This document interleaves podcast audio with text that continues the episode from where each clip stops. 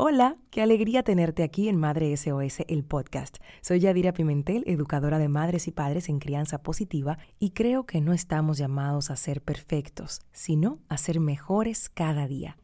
Hola, esto es Madre SOS, el podcast. Voy a, a compartir tres herramientas de las que vimos hoy. La primera de ellas es enfocarnos en el corazón de nuestros hijos, profundizar, no ver solamente la conducta de ellos para, para poder sentarnos a conversar y comunicarnos. No es solamente lo que hacen, es el sentir, que es lo que generalmente desemboca en la acción.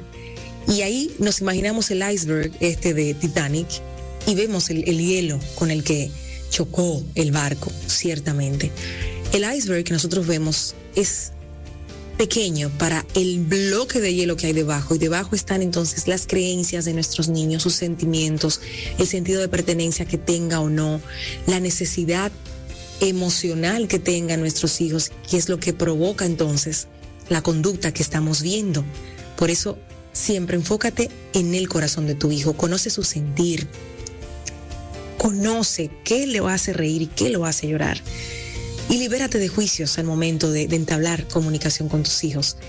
Necesitamos eso, enfocarnos en el corazón, ahí, ver ahí lo que hay detrás de ese humano, no quedarnos en la parte operativa de levántate, desayúnate, haz la tarea, llega temprano, ven a peinarte, cepíllate. No, Va, vamos a, obviamente esa parte no la podemos eliminar, pero sí podemos mezclarlas con, con conversaciones más significativas, con cómo amaneciste hoy, cómo dormiste. ¿Qué tal? ¿Qué soñaste? Si estamos empezando el día. Un buen abrazo, una, una caricia, un mijo. Qué bueno verte.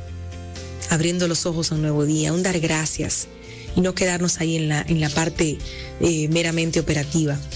Ponernos a su nivel. En una ocasión un padre me preguntó si eso de ponerme a nivel de mi hijo no me quitaba autoridad y yo le respondí claramente no. Como te pones al nivel de tu hijo, te agachas, lo que te haces es grande frente a tus hijos. Entonces, vamos a ponernos a su nivel. Está comprobado científicamente, los psicólogos están ahí para dar crédito a esto. El niño se siente querido, se siente atendido, se siente escuchado, porque puedes hacer un contacto visual con tu hijo, un contacto físico también, tocando su hombro, tocando su rodilla en caso de que te toque estar sentado, de que estás ahí realmente, de que quieres comunicarte, de que quieres escucharlo. Hay una conexión directa con su corazón y ese vínculo que nosotros necesitamos cuidar de manera intencional. Entonces poner, ponernos a su nivel es sumamente importante y valioso y ahí tu niño va a entender que hay empatía, se va a sentir en confianza y nos ayuda a nosotros comprender la, los, los sentimientos de nuestros hijos, nos ayuda muchísimo.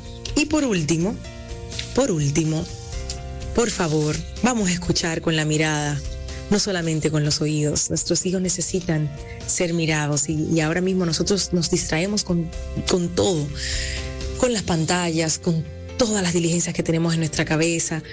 No, nos está costando mucho estar presente, entonces vamos a trabajar de manera intencional para escuchar a nuestros hijos con nuestro cuerpo entero, de una forma generosa, de que la presencia esté ahí, de que ese niño y esa niña, ese adolescente sienta que sí están ahí.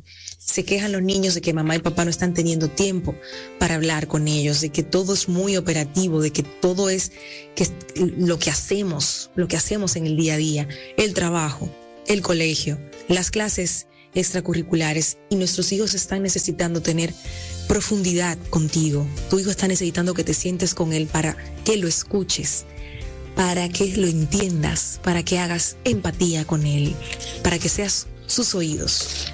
Preparen su receta esta noche y, y piensen qué pueden hacer diferente para comunicarse mejor con sus hijos. El podcast.